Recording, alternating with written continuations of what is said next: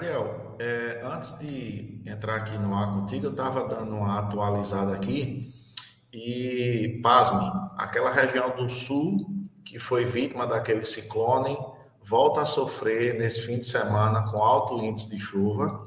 A previsão, a previsão a nível nacional, é, salvo engano, 22 cidades que vão ter enxurradas de chuva, né?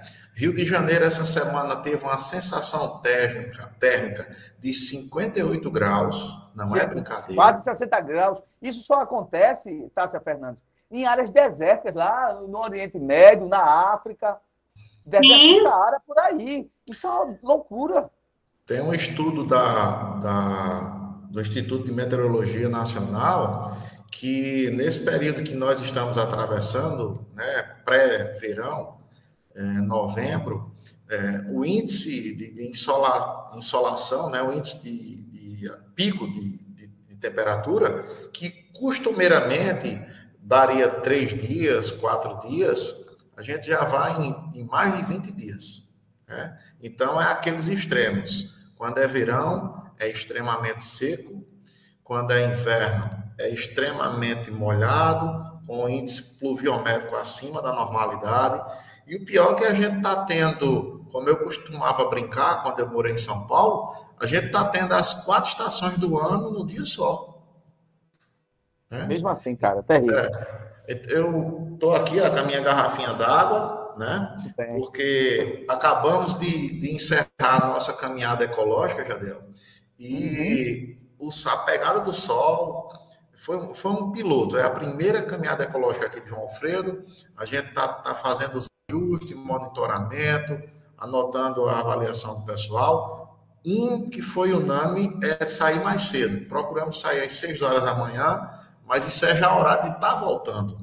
Você ter noção, aqui em João Alfredo, 4 horas da manhã, o sol já está mostrando serviço. Eu tenho notado isso em todos os lugares, Dui. Quando chega 3, 3 horas da manhã, 4 horas da manhã, é como a outrora fosse é, manhã de 5 horas da manhã. É uma coisa está amanhecendo com muito mais rapidez. E no final do dia, onde a gente costumava pegar aquele pôr do sol às quatro da tarde para tomar um café, para bater um papo, continua ensolarado, o sol das 16 horas ainda incomoda em pessoas cuja carroceria é muito branca, como eu.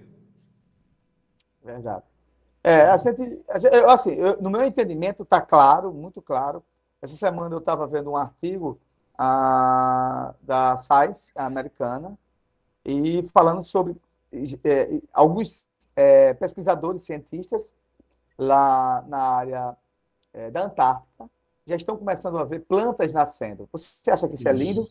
Não, isso é altamente isso. preocupante. Isso. Não, pode ter planta nascendo é, lá. isso deu... vai mudando a concepção climática de tudo. Né? Você, você tem você... vegetação nessas regiões. Gente, é, a gente realmente. Olha, quem, e aí vem aqueles terraplanistas, aqueles negacionistas, isso não existe. E agora, amigo, o que é está existindo? A natureza está cobrando seu preço, está cobrando seu preço alto. Né? E, na verdade, Du, a, a minha leitura é o seguinte: se você acha que a natureza está sofrendo, não, ela está expulsando a gente. Ah, Isso. vocês tiraram onda comigo, eu agora vou expulsar vocês, porque é. a natureza, ela se reconstrói. Né? Se gente, ela não precisa de nós. Não fique pensando que a natureza precisa da gente, não. Para se ressignificar, para se reflorestar, para começar do zero. Não, ela está nos expulsando. Ó, vocês tiraram muita onda, né, no linguajar popular, né, me humilharam demais, achavam que não ia dar nada. Eu agora vou agora passar para vocês como é que é agora né, a, a, a, batida do bom viver, a batida do bombo. É isso que está acontecendo. E eu estou falando linguajar bem popular. Essa é a grande verdade. Vou gerar seca ali, enchentes aqui, Jade, eu gostaria de compartilhar aqui com o pessoal que nós já conversamos aí você sobre isso. É, em outrora, eu estava cursando um MBA de Sustentabilidade e Economia Criativa pela PUC do sim, Rio Grande do Sul. Sim, perfeito. Né? É, por questões pessoais, eu deixei o curso momentaneamente. Mas por uma questão de sobrevivência, eu preciso retomar. É, eu deixo a deixa aqui, né? Você usar do pleonasmo, vou deixar a deixa de indicar aos ouvintes que estão nos ouvindo, pessoal, mundo afora, inclusive São Vicente Ferro, João Alfredo, Pesquisem sobre um economista não convencional, que é uma autoridade nessa área de sustentabilidade, chamado Ricardo Abramovay. Abramovay, M-O-V-A-Y, né? Ricardo Abramovay. É, recebemos recentemente, Jadel, como você acompanhou, mês passado, uma pessoa das Nações Unidas dizendo que poderemos, se a gente se comportar direitinho, até 2060, diminuir a fatura do pagamento da, do impacto da mudança climática.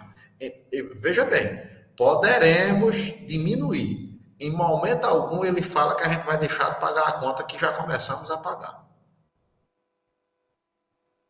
Então, é preciso que a geração vindoura, os grandes empresários, essa ação diplomática das Nações Unidas tem um grande desafio, segundo o doutor Ricardo Abramovay, de questionar o que será produzido, para que será produzido, como será produzido e para quem. Eu já dei um exemplo aqui numa conversa nossa com você, com Tássia, o carro é um exemplo bem concreto. Carro é sinônimo de transporte, de mobilidade. São Paulo, em 2021, bateu o recorde de 500 km quadrados. Então, carro não é mais, não é mais sinônimo de mobilidade. Eu conversando com o doutor Tiago Catão, que é médico, que você conhece, daqui, filho de Beto da Macefel, Uhum. Ele disse, mas Dui, a gente está tendo uma evolução com esses carros híbridos e com os carros alimentados a energia. Beleza. Primeira pergunta: qual a fonte produtora dessa energia? Segunda pergunta: a questão não é apenas a alimentação do carro. A questão é que carro não é mais sinônimo de transporte. Precisamos é utilizar outros meios. Precisamos investir no transporte coletivo. Precisamos investir em soluções inteligentes do ponto de vista de sustentabilidade. Bicicleta é um terror para a grande empresa, né? para o mundo capitalista, porque bicicleta não paga IPVA, bicicleta não, não consome combustível e o pior, bicicleta produz saúde. A indústria farmacêutica que vive de diabetes e de alto, alta pressão arterial é inimigo de bicicleta. Então, ah, du, tu é muito vegano, tu é muito da bandeirinha verde. Não é, gente, é uma questão de sobrevivência. Haverá um momento, haverá um momento na indústria de petróleo que tem um, um, um estudo pela, pela literatura americana que é a bolha negra, que o que existe de jazidas de petróleo inexploradas chegará a um ponto que não vai poder explorar mais, porque a gente vai extrapolar o nível de gás carbônico. Então veja o tamanho da confusão que essa galera que detém essas jazidas de petróleo é, é um desafio diplomático, Jadiel, que eu não sei se eu vou estar vivo para assistir. Mas eu quero ver, velho, eu quero ver.